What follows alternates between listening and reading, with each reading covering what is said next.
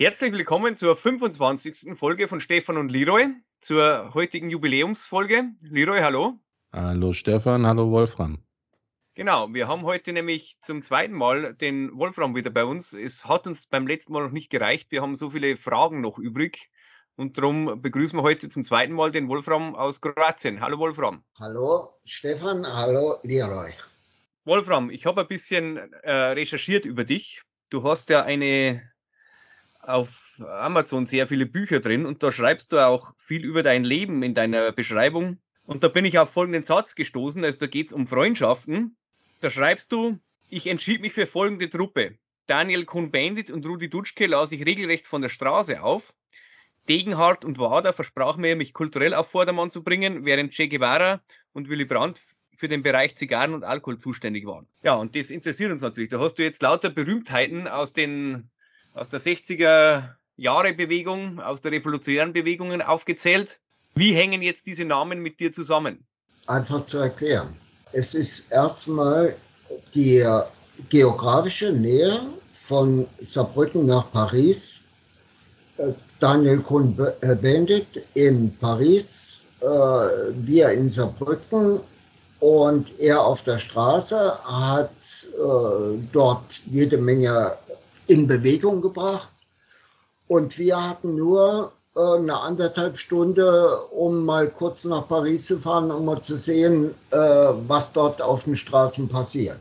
Rudi Dutschke in tragischer Weise, weil uns alle einfach sein Schicksal ziemlich bewegt hat und äh, wir äh, nimmer wussten, was wir mit dem Staat überhaupt anfangen sollten.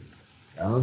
Dieser, äh, dieser Tod von Benno Ohnesorg und alles, was danach kam, das war ein bisschen zu viel für, für Leute, die gerade ihr Abitur äh, hinter sich hatten und irgendwie in Bahn gelenkt werden sollten, von denen sie keine Ahnung hatten, wo, wo die überhaupt enden sollten was dann Castro, äh, Che Guevara oder, oder Willy Brandt betraf, das war dann eigentlich eher das, was danach kam. Da hat man die Sache schon irgendwie lockerer gesehen.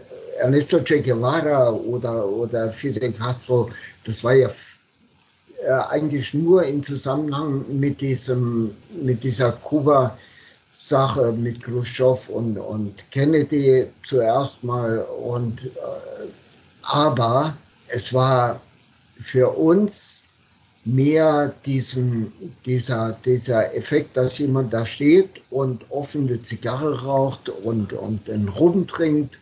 Oder äh, ich meine, wir haben doch die Bilder gesehen von Willy Brandt, wenn er, egal wo er war, da ist gebechert worden ohne Ende. Ja. Und deswegen habe ich dazu geschrieben. Das war natürlich lockerst dahingeschrieben. Es waren trotzdem Personen, die mir äh, in, in dieser Zeit sehr nah waren. Beim Schicksal von Rudi Dutschke sprichst du da auf sein Attentat an, oder? Das auf ihn verübt wurde. Äh, das war ja, äh, ich meine, äh, das war der Anfang. Und das war der Anfang vom Ende. Das ist ja das ganz Schlimme gewesen. Aber die ganze Zeit davor, ja, es hätte ja nie so weit kommen dürfen, äh, dass überhaupt zu, zu so einem Anschlag kommt. Und da stehst du da wie gelähmt und weißt einfach nimmer weiter, was jetzt. Gehst du in die Gewalt oder gibst du mit allem auf? Hatte sich dir die Frage mit der Gewalt auch gestellt? Eigentlich hm. nicht, weil äh, ich hasse Gewalt, aber ich war totunglücklich und, äh, wie soll ich sagen, äh, fassungslos. Und wenn man fassungslos da steht, dann steht man in einer Leere, aus der es nur schwer rauszukommen äh, gelingt. So will ich nur sagen. Da waren ja, da waren ja mehrere Sachen auf einmal. Du weißt ja, äh, du stehst irgendwo in der Provinz, kannst nicht direkt eingreifen, aber wenn du eingreifen würdest, äh, wüsstest du nicht, wie das Ganze enden für dich selbst enden sollte. Ja? Weil wenn ich schon in die erste Reihe gehe, dann stehe ich in der ersten Reihe. Und dementsprechend oft habe ich auch die Prügel, Prügel bezogen. Äh, in diesem Fall das war mir zu viel Gewalt. Das war mir, äh, ich habe das gehasst, diese Zeit. Du wusstest ja nimmer, kannst du, wem schließt du dich an, mit wem gehst du, wohin? Äh, es war ja nur noch Überwachung von vorn bis hinten angesagt und Prügelei und Wasserwerfer ohne Ende. Du konntest duschen jeden Tag von morgens bis abends. Furchtbar. Wie hast du dann eigentlich reagiert, weil du ja auch äh, Benno, also den Tod Benno Ohnesorgs angesprochen hast, ja. der ja von, von dem Polizisten Karl-Heinz Kuraus erschossen wurde, als dann, wann war das? Ich glaube 2010 oder so rauskam, dass der für die Stasi gearbeitet hat. Oh Gott. Oh Gott. Da, war da, eigentlich eine totale Wende. ich meine, äh, auf alles, was alle die Uniform tragen und, und äh, irgendwie in der Sicherheit leben, vom Staat von der Wiege bis zum Tod bezahlt zu werden, da bin ich immer skeptisch. Ja? Wenn da irgendwas rauskommt, äh, haben wir jetzt diese, diese wie heißen sie, Reichsbürger, äh, was ich schon immer gesagt habe. Wenn du in diesen uniformierten Kreisen mal ein bisschen kramen würdest, da, da kommst du auf Müll, da kann, äh, so viel haben wir gar nicht äh, deponieren, dass wir die entsorgen können, meiner Ansicht nach. Ja, bei der Situation bin jetzt ich auch etwas äh, sogar persönlich betroffen, weil einer der Verhafteten, dieser Oberst Eder, das war mein ehemaliger Kommandeur bei der Bundeswehr, bei den Reichsbürgern. Ja, äh, ich, mein, ich weiß nicht, was Leute, ich habe ja nichts dagegen, dass jemand andere Ansichten hat. Aber dann soll er rausgehen, ganz offen auf die Straße und soll sagen, das sind meine Ansichten und zu denen stehe ich. Ja? Aber nicht im Geheimen irgendwo was hinfuhrwerken und sagen, und hintenrum, das sammeln wir Waffen und machen dies oder jenes. Das ist alles, weiß ich nicht, ist nicht meine Welt. Hattest du dann auch mal äh, persönlich äh, Kontakt zu den genannten, also zu, zu äh, Rudi Dutschke oder zu? Äh, nee, zu ihm nicht, natürlich nicht, aber äh, Daniel Cohn-Bendit äh, über, über äh, die, die Anfangszeit in den Grünen, da hat man schon mal ab und zu Kontakt gehabt, aber der war eher leger, würde ich mal sagen. Und Willy Brandt. Willy Brandt aus dem Grund, weil äh, nachher sich ab und zu das, die Situation ergeben hat, dass man äh, miteinander gesprochen oder im selben Flieger war, wo die Presse mitgenommen worden ist und man dann gesehen hat, um was es geht und wohin es geht und wie wirtschaftliche äh, Fäden gezogen werden. Das und war wie war, wie war Willy Brandt da so? Also ich meine, der war ja immer, also zumindest nach außen hin, sehr volksnah, sehr sympathisch und so weiter. War der dann unsicher. Ich fand ihn immer unsicher. In, in einer Form, dass er, das war nur meine, vielleicht auch nur meine Ansicht, unsicher in der Form, äh, dass er ständig unter Druck stand.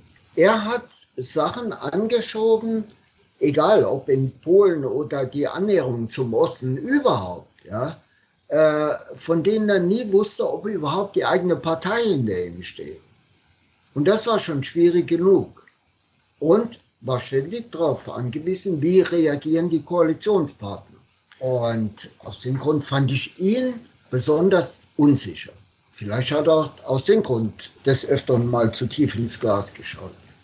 Naja, der wird auch noch ganz schön Druck von den Westalliierten bekommen haben. Das wird nicht ja, nur der innerparteiliche ja, Druck und in Deutschland gewesen sein, sondern der wusste wahrscheinlich oft auch nicht, ob er am nächsten Morgen nicht einen Unfall hat oder nicht. Ja, auf jeden Fall. Das, das glaube ich hundertprozentig.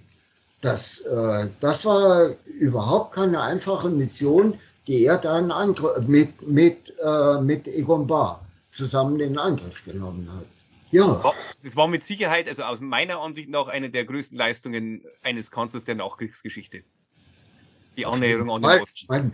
Diese ganze Aktion, ihn aus dem Amt zu hebeln wegen dieser Guillaume-Affäre, das ist sowas von lächerlich. Sowas, da, da hätte ich direkt gesagt, das ist an Haaren herbeigezogen. Aber äh, du siehst, wie die Sachen laufen. Äh, ist bestimmt keiner der Verstand im Kopf hat, sondern die, die auf die Macht aus sind und äh, irgendwas anderes wollen oder eine Veränderung wollen. Das sage ich mal so. Du hast ja gesagt, du warst viel in Frankfurt auch unterwegs.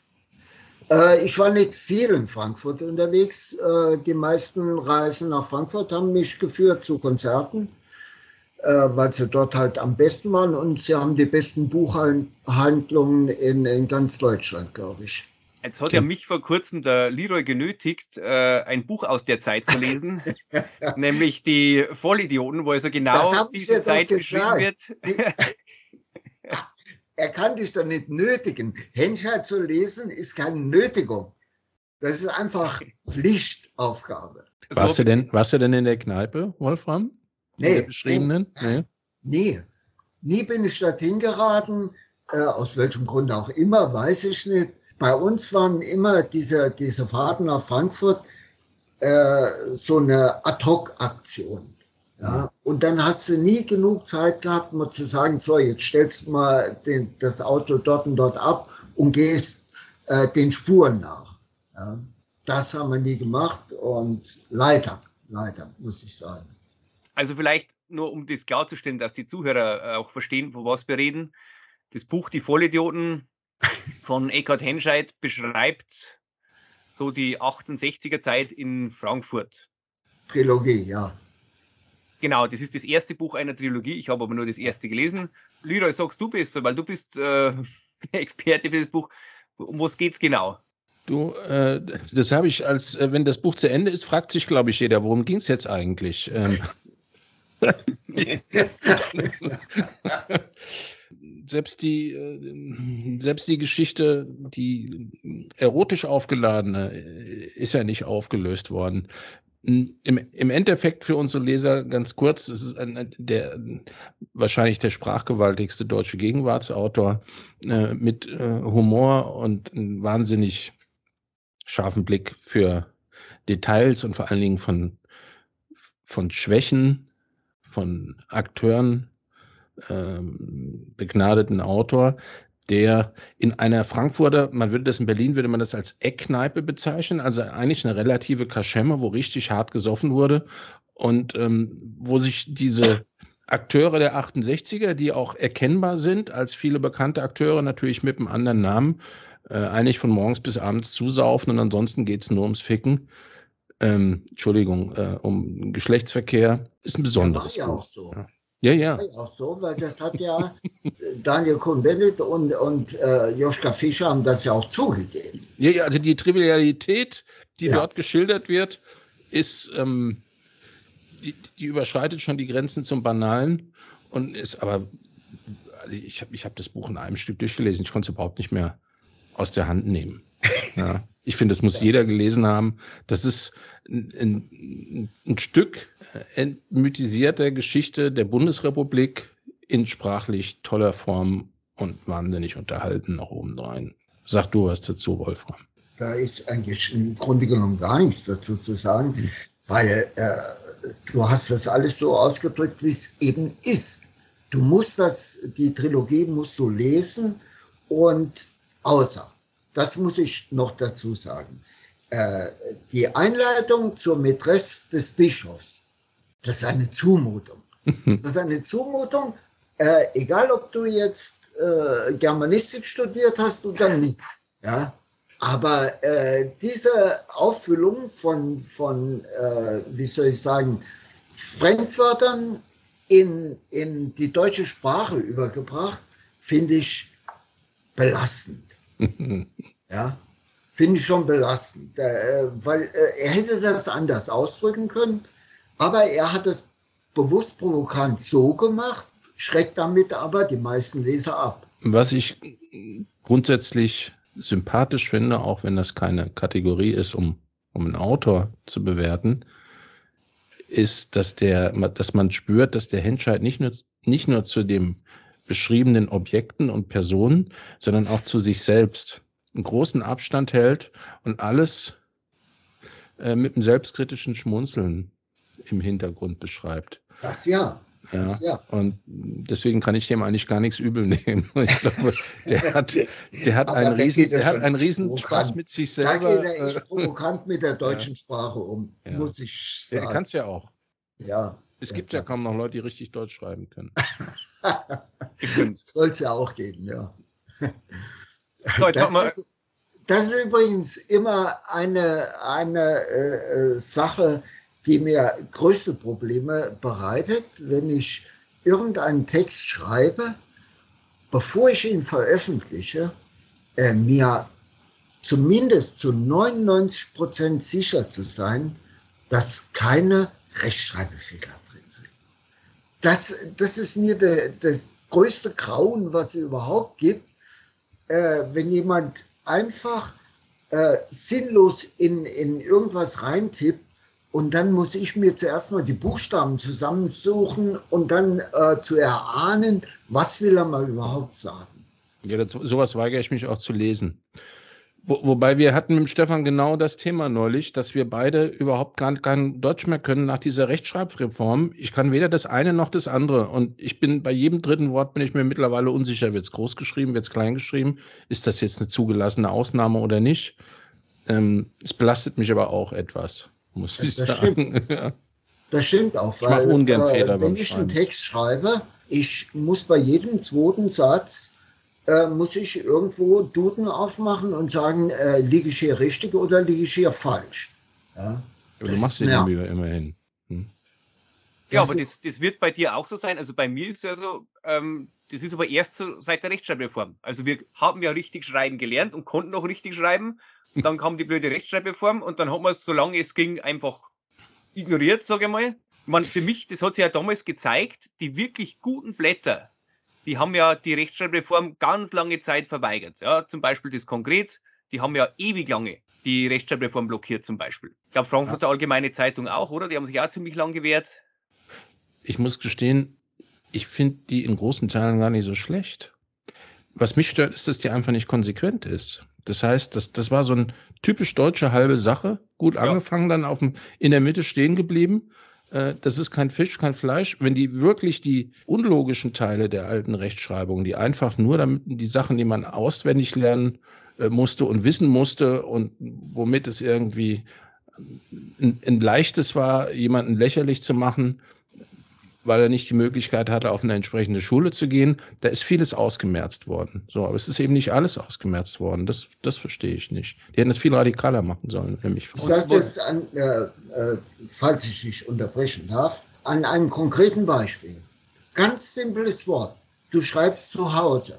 Das ja? weiß ich nicht, wie es geschrieben wird. Ein Wort genau. oder zwei Wörter jetzt? Genau Keine Ahnung. das ist ja? das nämlich. Früher wusste ich Ja, Du, du hättest normalerweise drei oder vier Möglichkeiten, diese, dieses Zuhause zu schreiben. Ja? Mhm. Aber nein, plötzlich wird es dir äh, irgendwo äh, wie katalogisiert und sagt, du musst das so und so schreiben.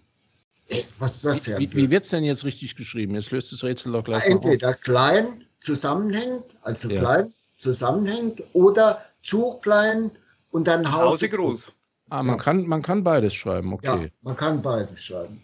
Ja, und vor allem ja. darf man nicht vergessen, es gab ja dann zwischendurch nochmal eine Reform. Also man hat ja dann nach, ich glaube, nach zehn Jahren oder so, hat man ja dann wieder etwas anders gemacht, weil einfach bestimmte Sachen dann so unbeliebt waren oder was weiß ich, dass man ja nach der ersten Reform noch eine zweite Reform, die ist bei vielen gar nicht mehr angekommen dann. Das habe ich auch nicht mehr mitgekriegt. Ja, ja. das ja, habe ich auch immer mitgekriegt. Ja, äh, wir haben ja noch zwei Namen. Äh, vielleicht sagst du noch was kurz dazu. Einmal natürlich, also in, aus deinem Amazon-Eintrag, den Hannes Wader und den äh, Degenhardt. Was soll ich dazu sagen? Äh, bevor überhaupt Leute wie Becker oder wie heißt der, äh, Reinhard May oder egal wer da gekommen ist, äh, waren mal äh, Hannes Water und, und Degener da und Spiel nicht mit deinen Schmuddelkindern äh, ist mir ein Lied, das mir so nah ist, weil ich halt im ständigen Clinch mit meinen Eltern lag, äh, die immer sagten, das ist doch kein Umgang für dich. Und da habe ich gesagt, der, der spricht man mir gerade aus dem Herzen raus. Für mich, äh, auch noch heute, beste Sahne. und äh, Hans-Dieter Hüsch und egal, wen du dann nennen willst aus dieser Zeit, das äh, bemerkenswert, was damals alles gesagt worden ist und was zugelassen worden ist, dass es gesagt wird. Äh, das ist ja heute auch nicht mehr so. Was ja ich beim, beim Wader so großartig finde, ist das eine Album, wo er die alten Arbeiterlieder singt, so vom Spanischen Bürgerkrieg und. Ja, gut. Äh, das, großartig. Ist, das ist ein wunderbares Album, nur die meisten verstehen es halt einfach nicht. Verstehst du? Äh, normalerweise bei Bob, der äh, ist Niedecken wenigstens hin und hat eine Erklärung dazu geschrieben, um was es überhaupt geht. Das ja. hätte Wada auch machen sollen und mal erklären sollen, um was in diesen Arbeiterliedern überhaupt geht. Weil er hat ja Arbeiterlieder aus der ganzen Welt geholt. Er hat ja nicht nur allein deutsche Arbeiterlieder, sondern auch aus Südamerika und, und, und geholt. Ich habe mich nachher mit Leuten, die, die dieses Album oder auf Konzerte bei ihm waren und mitgesungen haben, äh, gefragt, was habt ihr jetzt mitgesungen? Die haben keine Ahnung gehabt. Hauptsache waren viele Leute da und es war jetzt und tralala. Und das, was man bei ihm auch sagen muss, er hat ja eigentlich äh, durch seine DKP-Mitgliedschaft hat er ja eigentlich stark gelitten. Ja. Das hat ihm ja wahrscheinlich viel Geld gekostet, weil er öffentlich nicht gespielt wurde und so weiter. Aber also, das er hat er halt durchgezogen. Äh, äh okay diese DKB-Mitgliedschaft, das haben ja, hat ja nicht nur Hannes Wader, das haben ja, ich weiß nicht, wie viele tausend Leute haben das darunter gelitten. Äh, ganz schlimme Zeit. Nur Hannes Wader hat den äh, Rückhalt gehabt von seinen Kollegen, die ihn mit auf die Bühne geholt haben. Und deswegen ist er auch nie irgendwo verloren gegangen. Das haben ja andere, die nur Postbote oder was weiß ich, Lehrer oder egal was waren, die haben ja diesen Rückhalt überhaupt nicht ja. gehabt. Die sind ja plötzlich aus ihrem Beruf verschwunden und, und waren nimmer da. Mein Cousin, der hatte anfangs Berufsverbot, der hat damals äh, Lehramt studiert und war dann auch, da gab es immer so, so Reisen von der DKP organisiert äh, äh, in die DDR und das waren irgendwelche Seminare. Aber das waren ja die langweiligen Reisen. Die, ja, aber im, Reisen also, waren nach Kuba. Im Endeffekt ging es da, ging's da halt also nicht um diese politische Schulung, oder jedenfalls nicht den Studenten, sondern die sind darüber gefahren und haben sich halt so eine Art Studentenaustausch und dann wurde da gesoffen und, und so mit den, mit den ostdeutschen Brüdern und Schwestern. Aber das wurde ihm dann eben zum Vorwurf gemacht, dass er kein, keine Anstellung erstmal bekam und kein Beamter werden konnte, weil er eben damals mit der DKP da.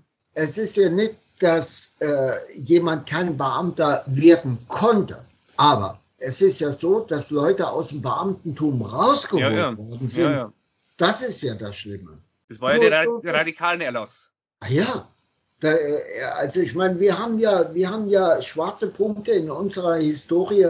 Der, da reiht sich einer an den anderen. Da kannst du äh, hinten von diesem radikalen Erlass. Das, ja, und das Interessante ist ja, dass dieser radikalen Erlass ja nicht von einer schwarzen Regierung gemacht wurde, sondern von der Regierung Brandt. Ah, ja, klar, ja, aber unter Druck von der FDP. Ja, mit Sicherheit, ja. Äh, die FDP hat im Hintergrund alle Fäden gezogen. Und die haben immer die Ministerien in der Hand gehabt, äh, wo es darum ging, wen holen wir jetzt unter die Lupe. Außenministerium, äh, Justizministerium, Innenministerium. Das waren immer FDP-Hochburgen. Äh, Schlimme Zeiten. Naja, Lass uns dann, über was anderes reden. Ja, genau. Wir wollen jetzt nämlich über dein, jetzt reden wir mal über dein Äußeres. Also wer schauen will, wie der Wolfram aussieht, kann auch wieder äh, unter, äh, auf, auf seiner Amazon-Seite äh, draufgehen. Da sind viele schöne Bilder von ihm, von früher auch. Aber heute. Und da haben wir also eins, äh, das hat mir am besten gefallen, so 70 Jahre ja, Protest oder Arbeitersänger mit, mit wunderschönem Schnauzbart. Mhm. Und ein bisschen Wolfgang Petri noch dabei. Ja, aber eben nicht so, also bei ihm war, die Haare waren kürzer als jetzt, aber dafür war der Bart ihm da. Und jetzt musst du uns mal erzählen, wie es dazu gekommen ist, dass du den Bart abrasiert hast, aber die Haare wachsen hast lassen. Also, äh, ist eine ganz einfache Sache. In der Zeit, als alle lange Haare getragen haben, habe hab ich die Haare normal, sage ich mal so, normal getragen. Auch aus einem ganz bestimmten Grund, weil wenn du in der Gastronomie arbeitest, solltest du ein irgendwie Aussehen oder Erscheinungsbild haben, das auch jedem Gast, der da kommt oder mit dem du in Berührung kommst, äh, entsprechend äh, angenehm ist. Und irgendwann äh, ja, habe ich ja dann die Seiten gewechselt. Da kam die Wahl von Helmut Kohl. Ich als Saarländer sehe einen Pfälzer an der, an der Macht, denke ich, das, das kann schon überhaupt nicht. Und dann kam an mich die Frage, was hältst du davon? Da habe ich gesagt, ich halte davon überhaupt nichts, aber ich sage dir, in dem Moment oder von diesem Moment an, solange er an der Macht ist, gehe ich nicht mehr zum Friseur. Und das war's. Dann konnte ich dann zum Schluss meine Haare am Hintern mit der, mit der Hand eingreifen. Meine Schwiegermutter hat mir äh, die besten Zöpfe geflochten. Das kann sich keiner vorstellen. Ja. Und in dem Moment, als Schluss war, habe ich gesagt, und jetzt ist er weg. Dass ich jetzt etwas längere äh, Haare habe, hat damit nur zu tun, dass äh, meine Friseuse verstorben ist und äh, ich auf der Suche nach irgendeinem Ersatz bin. Ist mir auch eigentlich wurscht, ob kurz oder lang oder wie oder was, ist egal. Ich zähle äh, auch zu den Leuten, Wolfram, die nur selten zum Friseur gehen. Mir ist es ein Rätsel, wie viele Leute das schaffen, ständig irgendwie gut frisiert durch die Gegend zu rennen. Ich weiß nicht, das, wann die das, das machen. Weil man braucht da Termine. Ja, dann gehst du da rein und sagst, kann ich mir mal die Haare schneiden? Haben Sie einen Termin? Ich, äh, nein, ich arbeite.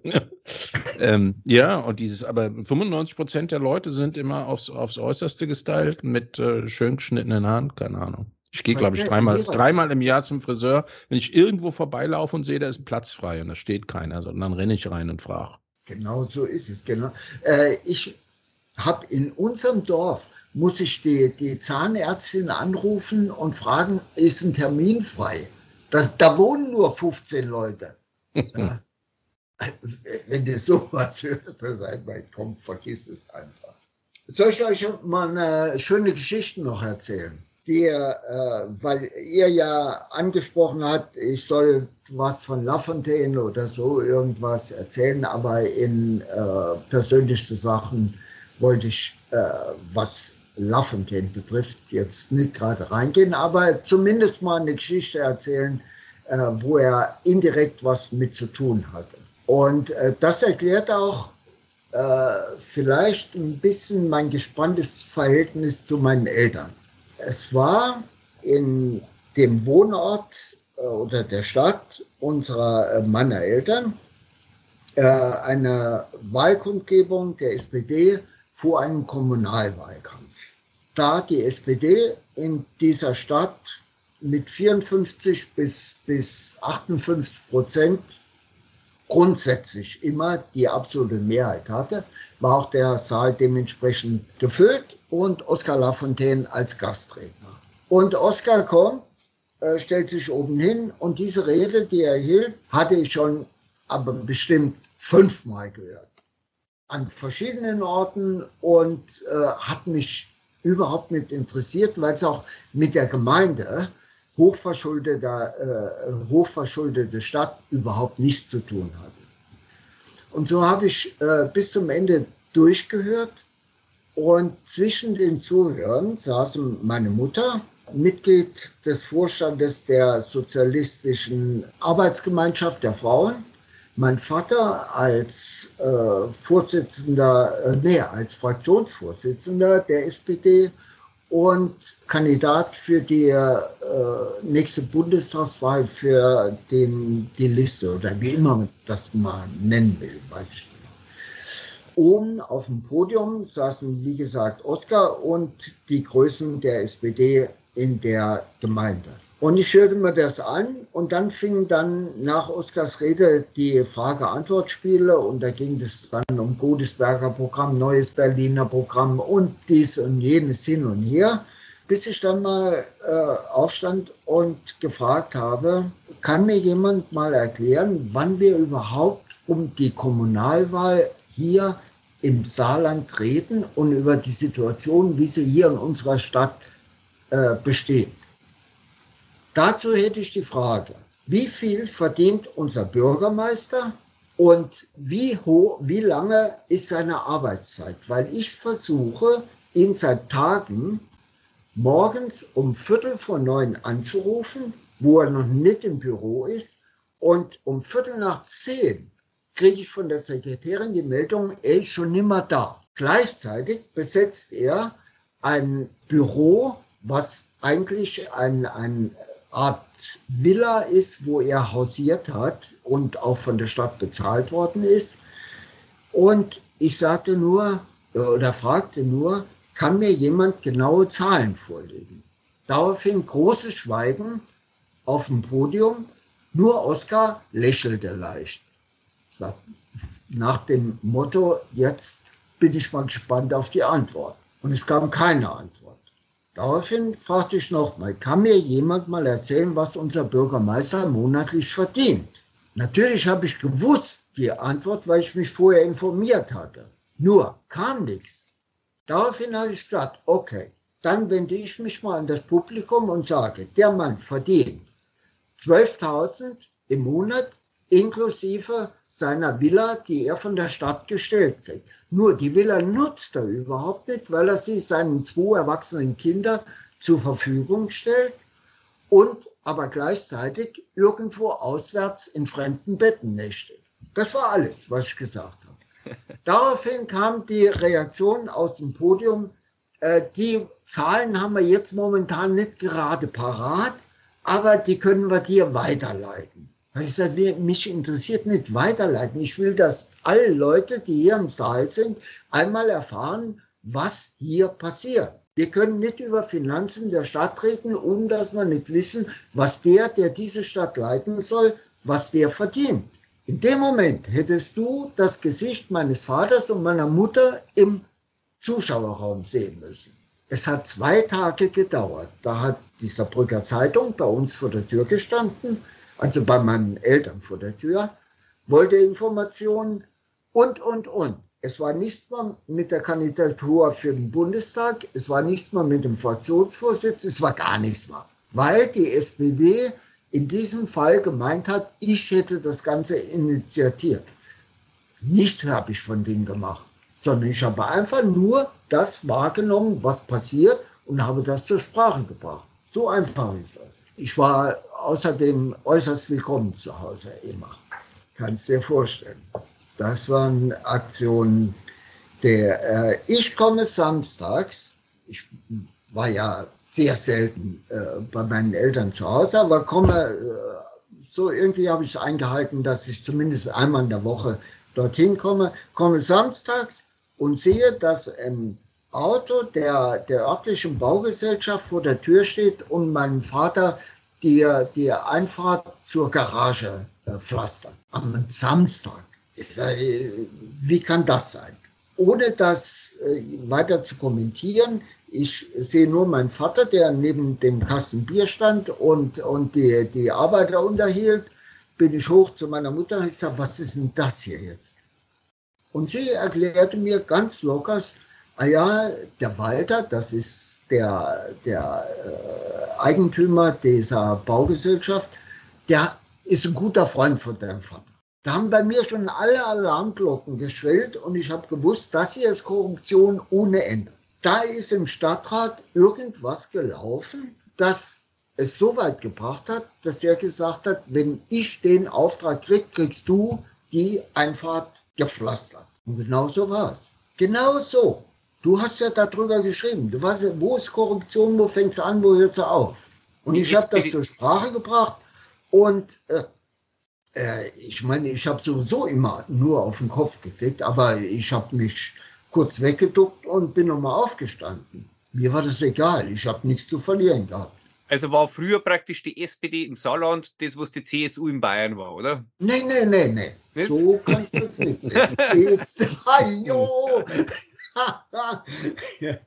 Die CDU im Saarland war im Grunde genommen der, die Triebfeder dafür, dass die, das Saarland überhaupt äh, in das Reich zurückkam. Bei der Saarabstimmung, als es darum ging, ob das Saarland zu Luxemburg und Belgien in einer gemeinsamen, zu einer gemeinsamen Region zusammenwächst oder zu Deutschland zurückkommt, hat äh, die CDU die ganze Kampagne so manipuliert, dass die Saarländer dafür gewählt haben, dass er zurück nach Deutschland kommt.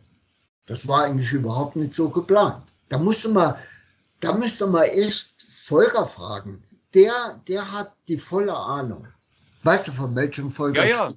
Also Volker müsste hm. unbedingt mal äh, holen, weil äh, das ist für mich derjenige, der, wenn, wenn irgendwas in dieser Richtung an Fragen aufkommt, den ich immer kontaktiere und frage zuerst mal, stimmt das so, kann das so sein? Aber äh, das mit CDU und äh, CDU im Saarland, das ist, war fast identisch über lange, lange, lange Zeit, bis Oskar Lafontaine kam.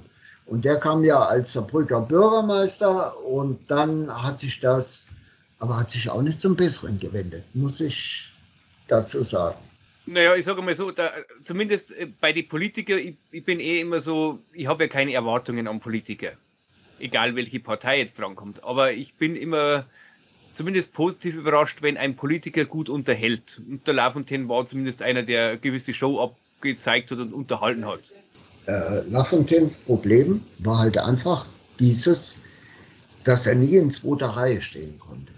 Ich glaube, der ist, der ist abends ins Bett gegangen und hat bitterlich geweint, dass er hinter äh, Gerhard Schröder, Schröder sitzen musste. Eine Cäsaren-Natur.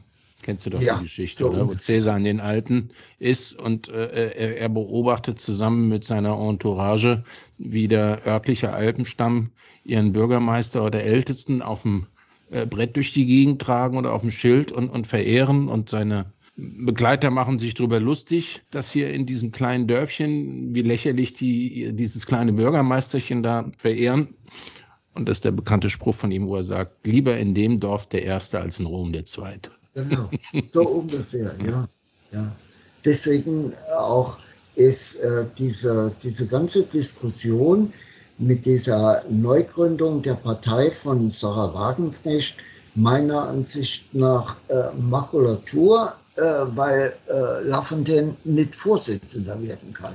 Wenn, wenn nur Sarah da das Ruder in der Hand hätte, das würde den kleinen Mann in Saarlouis irgendwie an den Rand des Wahnsinns bringen. Soweit kenne ich ihn. Auch im Alter jetzt noch, meinst du?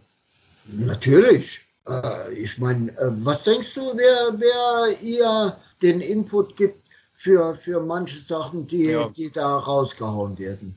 Das kommt nur aus einer, ach, das ist so altbekannt. Wobei ich ja glaube, also als damals, äh, als er ja Finanzminister war für kurze Zeit und dann ja zurückgetreten ist, ich glaube, da waren auch noch andere Kräfte im Spiel. Also gerade so die ganze, alles was von den Finanzmärkten kam, die Großbanken, auch äh, aus Amerika und so weiter, die Reformen, die er haben wollte, das durfte einfach nicht sein. Dieses ganze Verhältnis zwischen äh, Schröder und Lafontaine war von Anfang an ein ganz großes Missverständnis.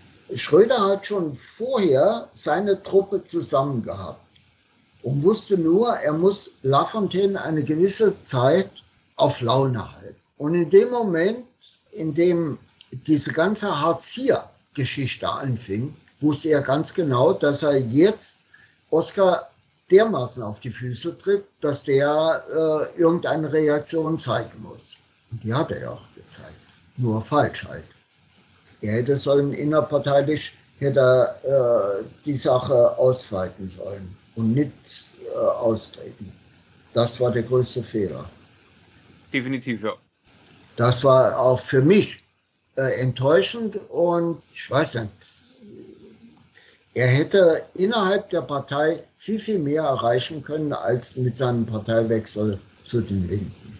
Ich bin mir sicher, ein, äh, wenn der Finanzminister geblieben wäre und halbwegs die Reformen, die er gern gehabt hätte, umsetzen hätte können, dann hätte uns die Finanzkrise 2008 bei weitem nicht so getroffen, wie sie uns dann getroffen hat. Das, das könnte sehr wohl sein, aber das sind natürlich Spekulationen, die ganz so. Aber wie gesagt, es durfte eben, das durfte einfach nicht sein. Also wenn du, egal in welchem Land du bist, wenn du dich irgendwie mit den Finanzmärkten anlegst, dann bist du eigentlich relativ schnell Geschichte als Minister. Ja. Das ist so.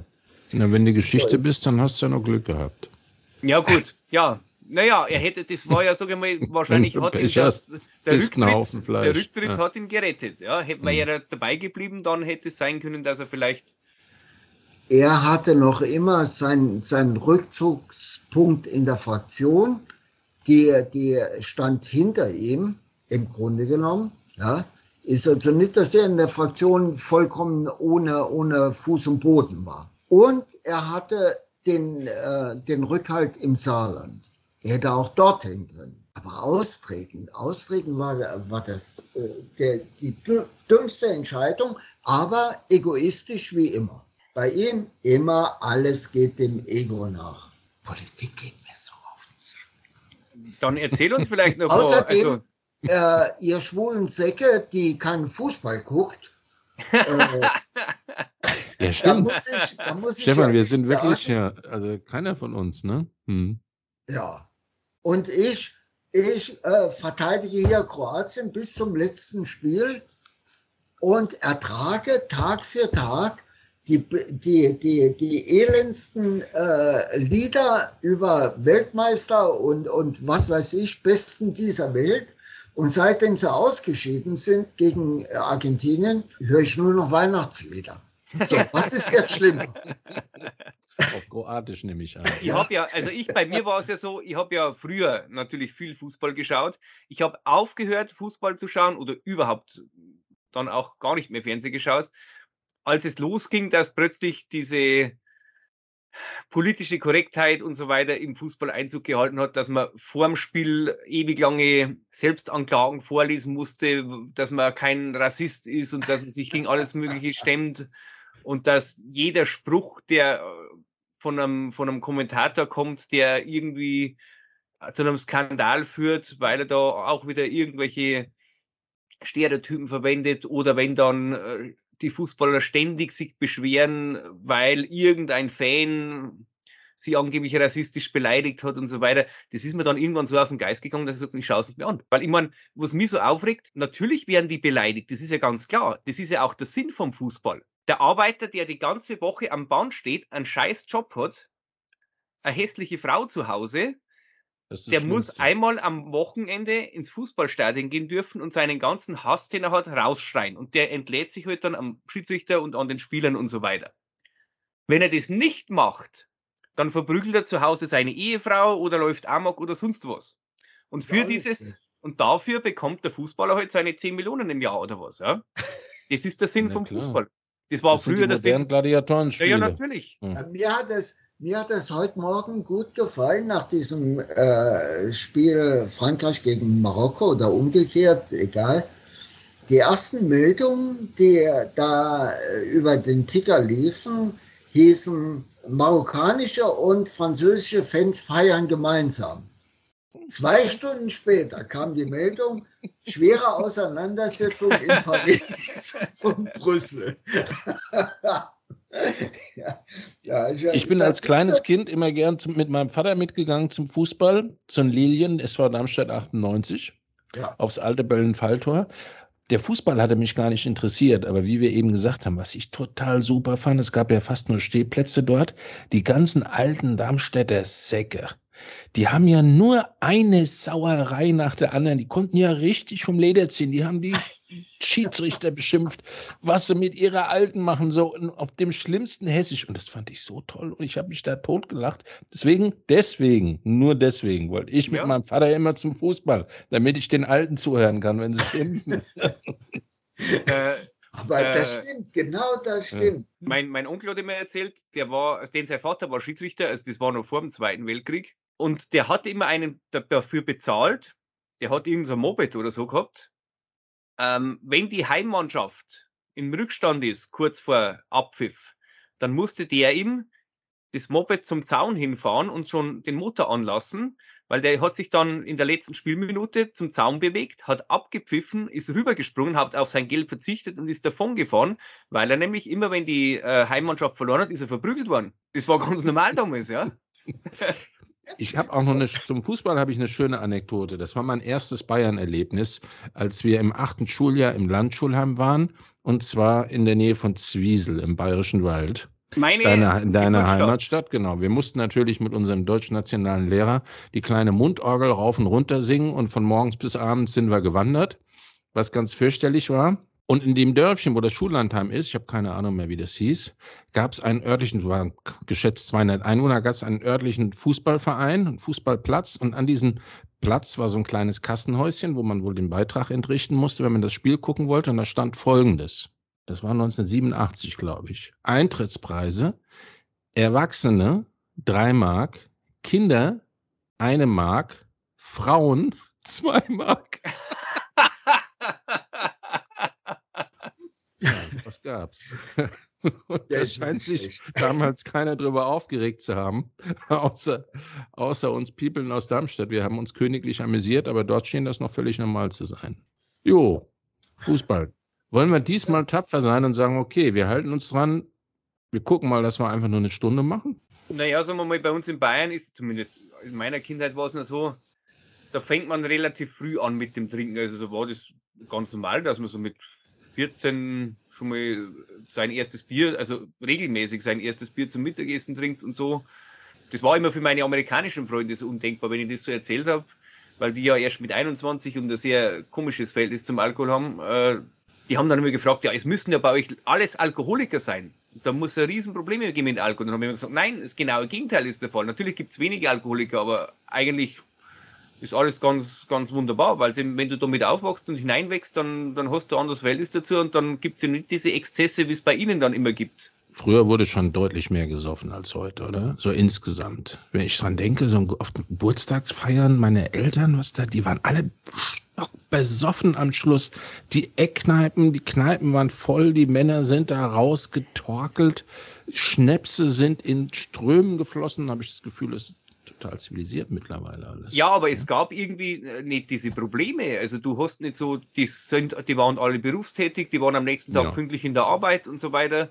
Aber klar waren das Alkis. Die, dieses waren halt funktionierende Alkoholiker. Die sind morgens haben die äh, um 8 Uhr dann gestanden und abends waren die wieder ratzedicht. Ja, aber es gab halt nicht diese, diese wandelnden Leichen und so weiter. Oder kaum. Die haben ihren Job trotzdem gemacht, ja. auf jeden Fall, klar. Und das war auch nicht schlimm. Also du konntest da auch erzählen, wem du irgendwie, du warst im Koma und hast besoffen, da haben sie dir noch auf die Schulter geklopft. Das mag sein, das mag sein. Nur äh, frage ich mich, in welchem Job sie dann gearbeitet haben, das sehe. Na, wenn du am Malochen bist, äh, hast du das in zwei, drei Stunden rausgeschwitzt. Also ich weiß auch noch, wie, wie ich am Bau gearbeitet habe, also der, der Vorarbeiter bei uns, der hat immer jeden Tag seinen Kassenbier getrunken. Und dann ist er genau, noch mit Kasten. Und dann ja. noch den LKW gefahren. Also den hast du auch nicht angemerkt. Die Bierkutscher bei uns in der Brauerei, die waren, wenn die abends, ich habe da als Schüler mal gearbeitet gehabt, äh, ich sage jetzt nicht, welche Brauerei, gibt Gott sei Dank mehr als eine in Darmstadt, die sind so besoffen aus den LKWs rausgefallen. Die haben den aber wirklich schnurgerade sind die hingefahren, also die Bierkutscher, ne, die, die Fässer und die Kisten in die Gastronomie gebracht haben. Die waren alle voll, jeden Tag es ist, äh, der Alkoholkonsum ist ja auch stark rückläufig in Deutschland. Also es ist ja nicht nur gefühlt von mir, sondern das ist tatsächlich die Zahlen Echt? Ist sind tatsächlich so? stark rückläufig. Aber also ich hätte mich, Kopf. Ich hätte mich einfach äh, immer wieder gefragt, in diesem Zustand morgens, wie kriege ich überhaupt eine Zeile auf dieses Papier? Ja, das geht nicht. Das geht nicht, aber körperlich arbeiten. Überhaupt nicht. Körperlich hm. arbeiten ist kein Problem. Äh, äh, ich meine, natürlich habe ich auch Dinge schon geschrieben, von denen ich behaupten könnte, ich war jenseits von Gut und Böse. Aber wenn ich die nächsten Tag gelesen habe, dann, dann habe ich mich vor mich selbst geschämt. Da habe ich gesagt, ey, was ist das für ein Blödsinn? Es geht nicht, aber sobald du schaufeln oder mauern musst oder so, da ist das, ist das kein Problem. Aber man, wir im Westen waren ja noch harmlos. Ich erinnere mich dran, solange es die DDR gab, war ja die DDR vom Schnapskonsum her, äh, also pro Person waren die immer Weltmeister. Da wurde noch mehr gesoffen. Da die haben wirklich den allerhöchsten Schnapskonsum äh, pro Person, ich weiß nicht mehr wie viele Liter das im Jahr, das wurde dann immer umgerechnet auf reinem Alkohol, Korn, waren das echte Weltmeister. Und ich glaube, auf Platz zwei waren immer die Tschechen. Na, das äh, hat ja auch, als ich mal äh, mein, in meinen wilden Zeiten irgendwie in der kommunistischen Plattform tätig war, da waren unter mit Sarah Wagenknecht, da gab's noch so ein paar Professorchen, die da übrig blieben, alte DDR-Professoren. Und die haben sich, wenn wir dann Briefe an die Mitglieder beklebt haben mit äh, Briefmarken und eingetütet haben, haben die sich auch regelmäßig in, innerhalb von anderthalb Stunden komplett die Birne zugezogen im Karl-Liebknecht-Haus. Das war der der Tenor äh, der Gespräche dann, wenn die Bier lustig wurden, war immer, äh, warum sie den Westen hassen und warum es in der DDR so viel geiler war. In der DDR konntest du dich für 10 Mark sowas von besaufen. das, das geht im Westen nicht mehr. Und das haben die ernst gemeint. Das fanden die absolut empörend, dass du mit 10 Mark in der Kneipe nicht mehr Sternhagel voll rauskommst. Naja, das war ja bei den bei die Westberliner Studenten immer. Also die sind ja alle dann äh, immer in den Osten rübergefahren zum Saufen, weil es da am billigsten war. Na, und zum Thema Saufen und Vollidioten, ich meine, das, das war ja Arbeiterkampftrinken, was die da veranstaltet haben. Und lustigerweise auch in einer ganz einfachen Kneipe. Das war jetzt kein intellektuellen Schuppen, sondern das war so ein, eine stinknormale, abgehalfterte Frankfurter Appleboy-Kneipe, wo die gehockt haben. Oder? Die, und die, die Wirte hatten ja auch keinerlei Bezug zu den ideologischen Inhalten, zu denen sich die meisten dort bekannt haben. Die sind einfach alle zum Saufen hingegangen. Die haben sich besinnungs, besinnungslos gesoffen. Ja, und meine, meine Lieblingsszene in dem Buch ist ja, da ist ja einer der wenigen, der mit echten Namen genannt wurde, nämlich der Adorno, der da dargestellt wurde als Alkoholiker, der immer am Spielautomaten steht und oben dann äh, das Bier reinschüttet und so den Automaten äh, manipuliert, weil er dann immer mehr gewonnen hat. Und sich der, sich der Wirt dann da furchtbar aufregt und die anderen immer sagen, ja, aber das ist doch der Adorno und da kann man doch nicht den einfach so und der hat ihn dann, glaube ich, rausgeschmissen oder so. Das war eine großartige Szene in dem Buch. Lies es nochmal, Stefan, dann findest du noch ein paar andere schöne Szenen. Also ich habe, ich habe, für mich war es wirklich eine Tortur, muss ich ganz ehrlich zugeben. Aber der Stefan ist Ingenieur, Wolfram, das musst du wissen. Naja, ich habe ja beides. Ich habe ja Ingenieurwissenschaften und Sozialwissenschaften. Also bei mir, aber die, die sage ich mal. Aber die Herange Herangehensweise an diesen Text ist schon ein bisschen, äh, bisschen schwierig. Das oder? erste Mal, wo ich Leroy geschrieben habe, wo er mir gesagt hat, ich muss mir das Buch kaufen, dann habe ich es gekauft, gebraucht, irgendwo gefunden für drei Euro oder so und habe begonnen, ich weiß nicht, die ersten zwei oder drei Kapitel zu lesen. Und dann habe ich mir gefragt, so, was soll denn das Ganze? Und das Einzige, was ich mir von diesen drei Kapiteln gemerkt hatte, war, dass er mit seinem Freund ins Kino geht und der hatte nur noch 20, äh, das hätte dann 12 Euro gekostet, aber er hat dann 20 Mark äh, bezahlt und hat der 8 Mark Trinkgeld gegeben und so. Das war das, also die Zahl, das, bei mir bleiben Zahlen immer hängen, das war das Einzige, was man dann am Anfang gemerkt hatte. Und ich habe bei ihm über den nachgefragt, sage ich, sag mir, kommt da noch was oder so, ja? Und er hat ihm gesagt, lies weiter, lies weiter. Äh, du, was ich mich äh, in dieser, äh, wenn du darüber redest, am besten erinnere? Diesen Beitrag, den Leroy geschrieben hat, als er diese Trilogie gekauft hat. Sein Wanderweg über in Brandenburg, was weiß ich wohin, äh, in eine, war das Bibliothek, Leroy? Antiquariat. Antiquariat, ja. Und hat das gekauft und hat das nach Hause geschleppt. Und ich ihm darauf gesagt, der beste Kauf, den du je hast vollführen können. Ja. Und äh, seitdem weiß ich ja halt, dass Leroy äh, Henscheid äh, gelesen und, und auch verstanden hat. Ja. Stimmt, Leroy. Bei ist das echt schon komisch, wenn man zuhört, welche Passagen du da rausnimmst und darüber dich lustig machst. Naja, dafür quäle ich ein Leroy immer, wenn ich, wenn ich Nietzsche lese, dann mache ich immer, weil ich lese alles digital, dann mache ich immer auf meinem iPad Screenshots und schicke sie dann immer wieder von den besten Kapiteln aus, also sprach Zarathustra zum Beispiel. Ja, da quäle ich dann ein Leroy immer ein bisschen. Nein, quäl nicht, der, kann, der konnte ja auch schreiben. Das stimmt, definitiv. Ja. Das ist das, wo wir, wo wir mir eigentlich immer einig sind, wenn es darum geht, ob jemand schreiben kann oder nicht. Wir sind uns nicht über die Inhalte einig, aber ob einer schreiben kann oder nicht, da sind wir uns eigentlich schon immer einig. Ja, das, das sieht man ja auch immer an meinen Beiträgen, die ich einstelle. Deswegen kriege ich auch nie irgendwelche Kommentare oder irgendeine Reaktion. Und dann fragst du dich letztendlich schon, warum machst du das überhaupt? Keine Ahnung. Naja, das ja. ist immer schwierig, lange Texte. Lange Texte im Internet zu veröffentlichen ist immer schwierig. Ja, das sind keine langen Texte, sondern das sind einfach nur Texte, mit denen du dich ein bisschen beschäftigst. Naja, aber das, genau Richtig. um das geht's ja. Das ist, ja. die Aufmerksamkeitsspanne im Internet ist relativ kurz. Sage ich mal, am besten sind irgendwelche Videos, wo jemand äh, auf TikTok irgendwelche Damen mit dem Hintern wackeln oder so. Das ist das, was am meisten verbreitet wird und am meisten gesehen wird. Alles, was ein bisschen geistige Anstrengung ist, schwierig im, im Internet. ja, aber wenn man, wenn man die Frage, warum, warum machst du das eigentlich, damit beantwortet, dass man sagt, ich mache es, weil es mir persönlich Spaß macht und es mir einfach gut tut, wenn ich da mal, dann, dann ist es ja auch nicht so schlimm, wenn, Ja, ersteres ist ja auch. andere Leute das ersteres. nicht so zur Kenntnis nehmen. Das Klar. ist ja auch bei unserem Podcast so, ja. Wir haben ja keine Zehntausenden oder auch keine Hunderte von Zuhörern. Für uns ist das eher so eine Gesprächstherapie. Hm. Äh, Bei euch zwei ist das auch notwendig. ja, genau. Ja, das werden, wenn, wenn, wir zweimal die Radieschen von unten betrachten, werden das, unsere Kinder können sich das anhören, dann werden sie denken, ach, guck mal. Okay, Jungs. So. Naja, Machen wir Feierabend für heute. Jo. wir bedanken uns. Es war wieder sehr schön und kurzweilig. Wir werden uns schnell äh, deinen Tipp zu Herzen nehmen, bei dem Volker mal anzufragen. Oder wenn er uns zuhört, Volker, wir würden dich gerne auch mal äh, interviewen. Auf jeden Genau. Fall. Der, der Volker war früher äh, aktiver gewesen im, im Verfassen von Texten. Das sind die, die, die Im letzten Monate und von Jahre. Mhm. Texten und in diesem Zusammenhang mit diesen Kronen. äh, ja, genau, die waren auch immer großartig. Genau. Ja. Und, äh, aber es ist vollkommen egal. Er ist die interessanteste Person, die, die mir persönlich einfällt. Ja, werden wir den mal anfragen. Ja, auf Alles jeden klar, dann Ja. äh, wünschen wir schon mal schöne Weihnachten.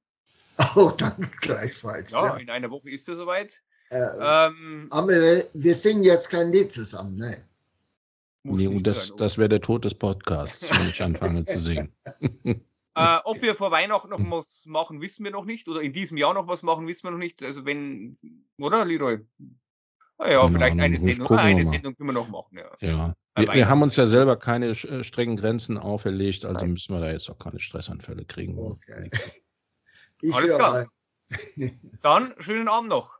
Also bis dann. Servus. Bis Tschüss, nächstes Mal. Wolfram, Ciao, danke. ciao. Bis bald.